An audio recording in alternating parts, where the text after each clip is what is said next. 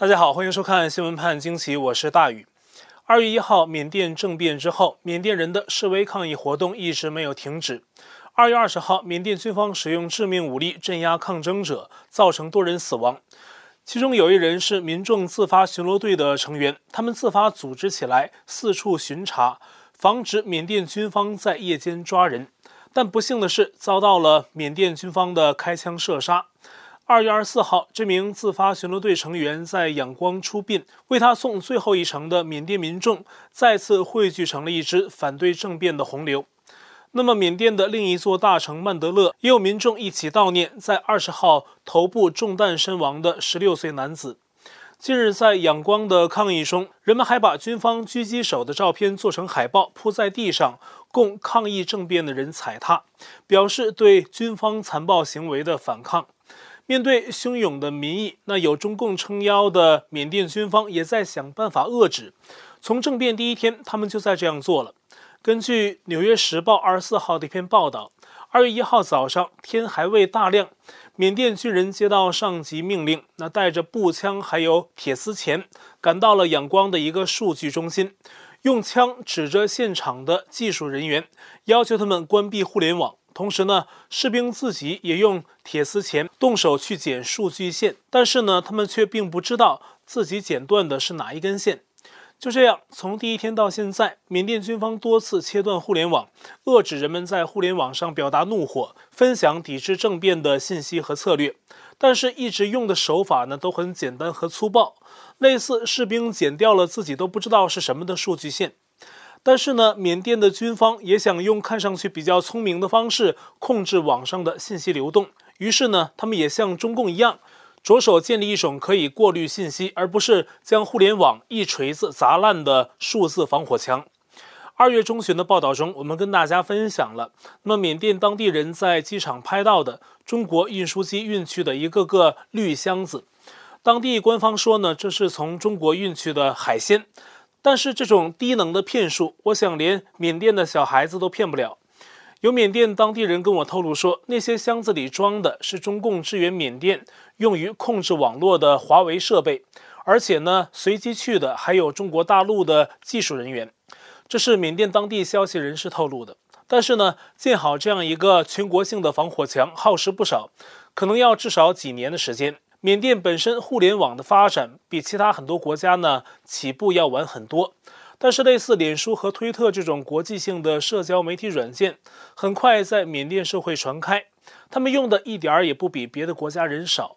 在这次政变中，至少几百万缅甸人通过这些社交媒体串联起来反抗政变，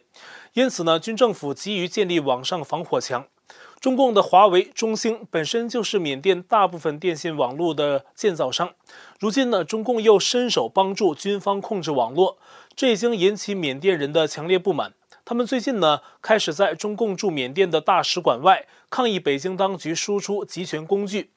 除了中共的支援，挪威电信公司 t e l e n o 还有卡塔尔的电信巨头 Ooredoo，也在缅甸的电信市场占有很大份额。他们在当地的公司呢，也在过去三周配合了军方的封网指令。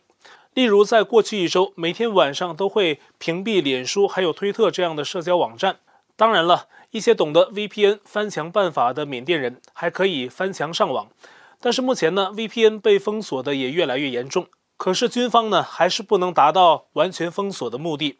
为了加大对互联网的掌控，那么缅甸军方还利用法令配合封锁，并制造恐惧。他们在政变一周之后就推出了新的网络安全法草案，要求互联网供应商必须保留用户信息三年，而且呢，政府有权任意屏蔽网络，也可以任意获取互联网用户的数据。显而易见，这是用来打压异议人士的恶法。只是截至目前呢，这个草案还没有正式通过。那么军政府的所作所为不得人心，政变呢也受到越来越多的指责。二十四号开始，新加坡有三家银行开始冻结缅甸政府的外汇储备，总计五十六亿美元。他们宣称呢，只有等到军政府放弃权力之后才会解冻。而新加坡是缅甸最大的投资国之一。根据缅甸传出的新消息，二月二十四号，缅甸地方武装力量跟军政府的冲突开始，打了第一枪，在靠近中缅边境的缅甸木姐市地区。当地的克钦民族武装 KIA 跟军政府士兵交火，双方素有矛盾，冲突早已是家常便饭。但是如今的这次冲突呢，是军政府政变之后的第一次。而 KIA 武装据报呢，还得到了当地果敢民族武装军队的协助。缅甸的这些地方势力跟缅甸军方的历史恩怨复杂，而且呢，缅甸的一些民族跟中国的一些民族关系也很深。例如果敢，本来是个地名，但居住很多早期进入缅甸的汉族人，他们有时候呢也被称为果敢人。而缅甸最大的少数民族掸族，在中国境内呢就是云南的傣族。缅甸第二大少数民族克钦族就是云南的景颇族，这些民族在缅甸境内所在的邦都有各自不同的武装组织。目前木姐地区的武装组织已经跟军方发生冲突，那这无疑使缅甸的局势更加复杂。而缅甸越乱呢，中共也就越容易伸进一只脚，进一步控制缅甸。另一个类似但不完全相同的例子就是香港。中共在搞乱香港之后呢，借口平乱，推出了港区国安法，进行了一轮又一轮的抓捕和审判，打击民主派力量。如今呢，中共直接染指香港选举制度。像我们之前报道的，中共只希望爱党者治港。二零一九年十月，反送中期间，香港民主派在区议会选举中大获全胜。此后到现在，中共不敢让香港进行任何一场大规模选举。就是担心再次在强大的亲民主民意面前彻底失败。一名香港政策的高级顾问刘兆佳认为，中共对香港选举制度的改革方案可能会在今年三月五号的北京两会期间提出。目前来看呢，提案中可能包含的内容是，中共的全国人大可能会建立一个政府官员组成的高级别小组，这个小组的任务是。甄别全香港将近两千名民选职务参选人的政治立场，上到特首，下到区议会都包括在内，看他们是否忠于北京、忠于党。那么，香港临政政府听到北京的风声，立刻会议并且积极配合。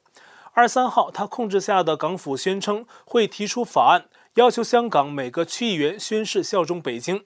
如果被发现不真诚或者不够爱党，那么会在五年内被禁止参选公职。看，只是简单效忠还不行，还要看你是不是真诚效忠，而且是不是足够的忠诚。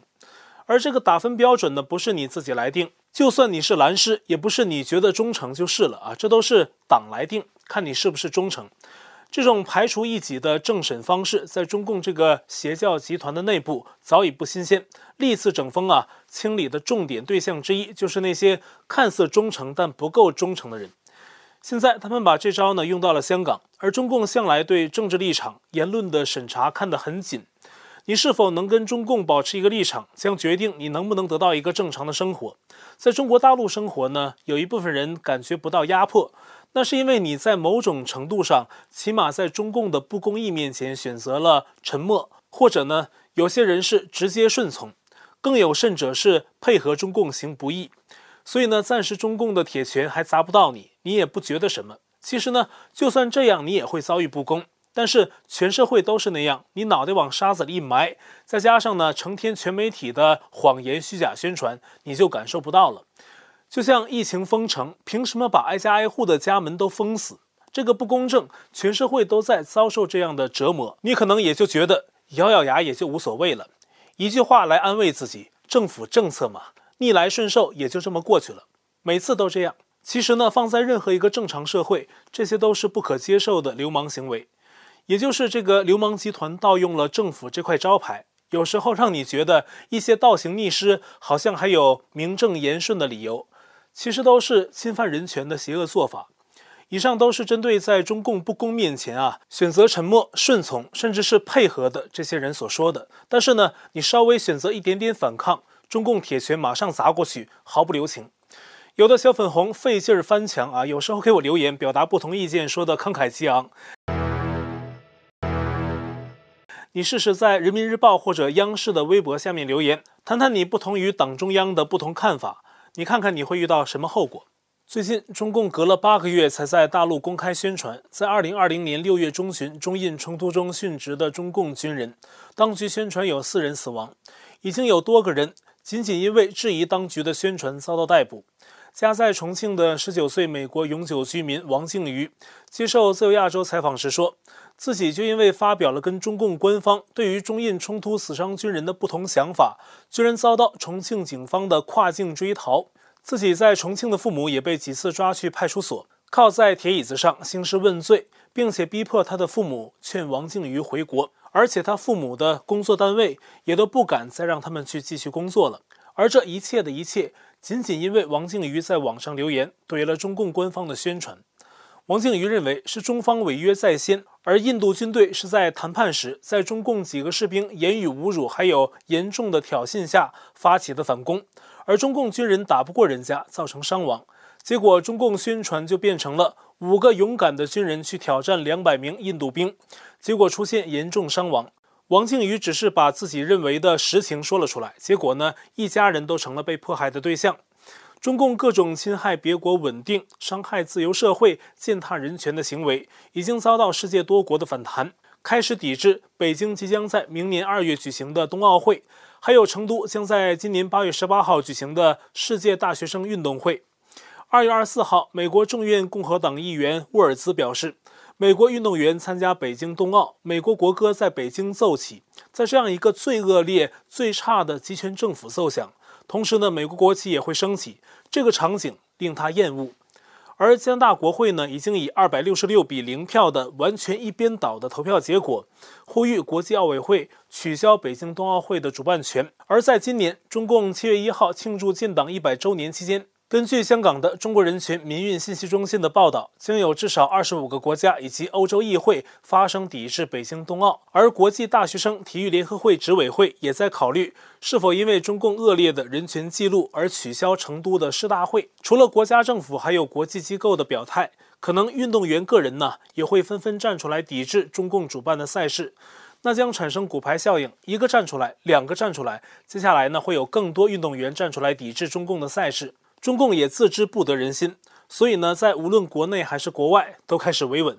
像往年一样，在三月四号和五号的所谓两会之前，北京开启了严格的维稳程序。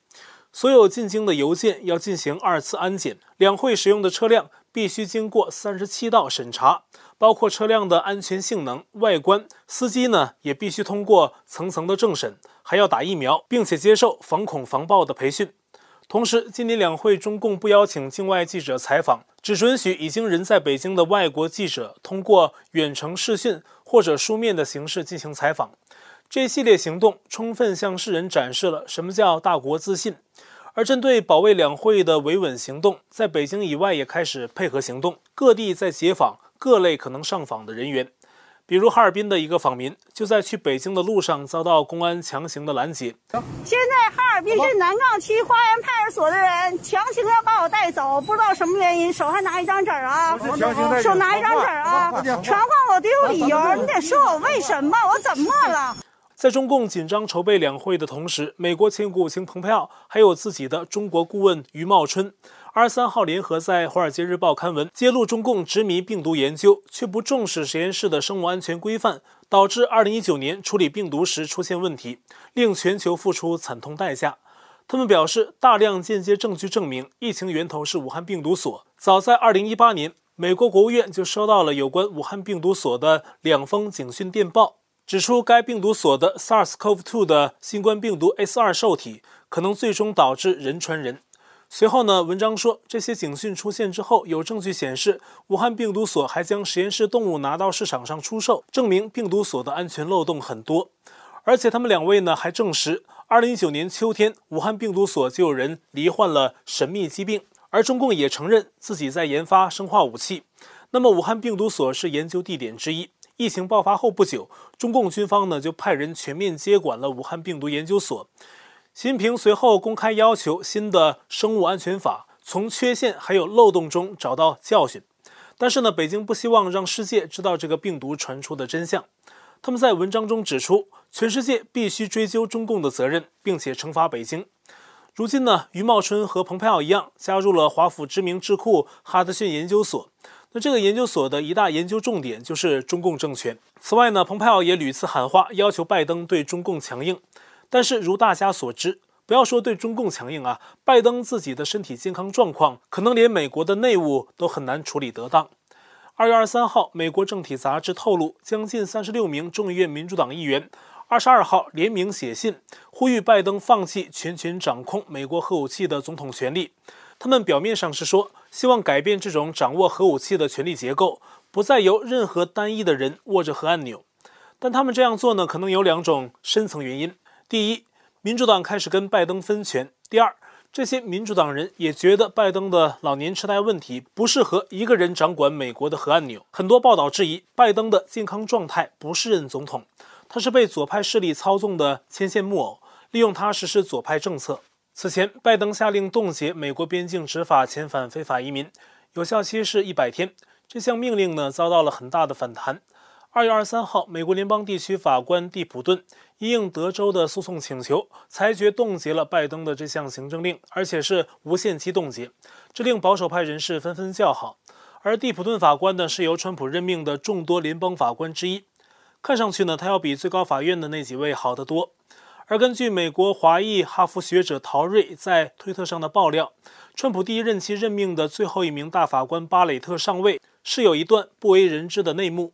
当时，川普考虑的首选啊，不是喜欢随大溜的巴雷特，而是敢作敢为的古巴裔法官拉戈亚。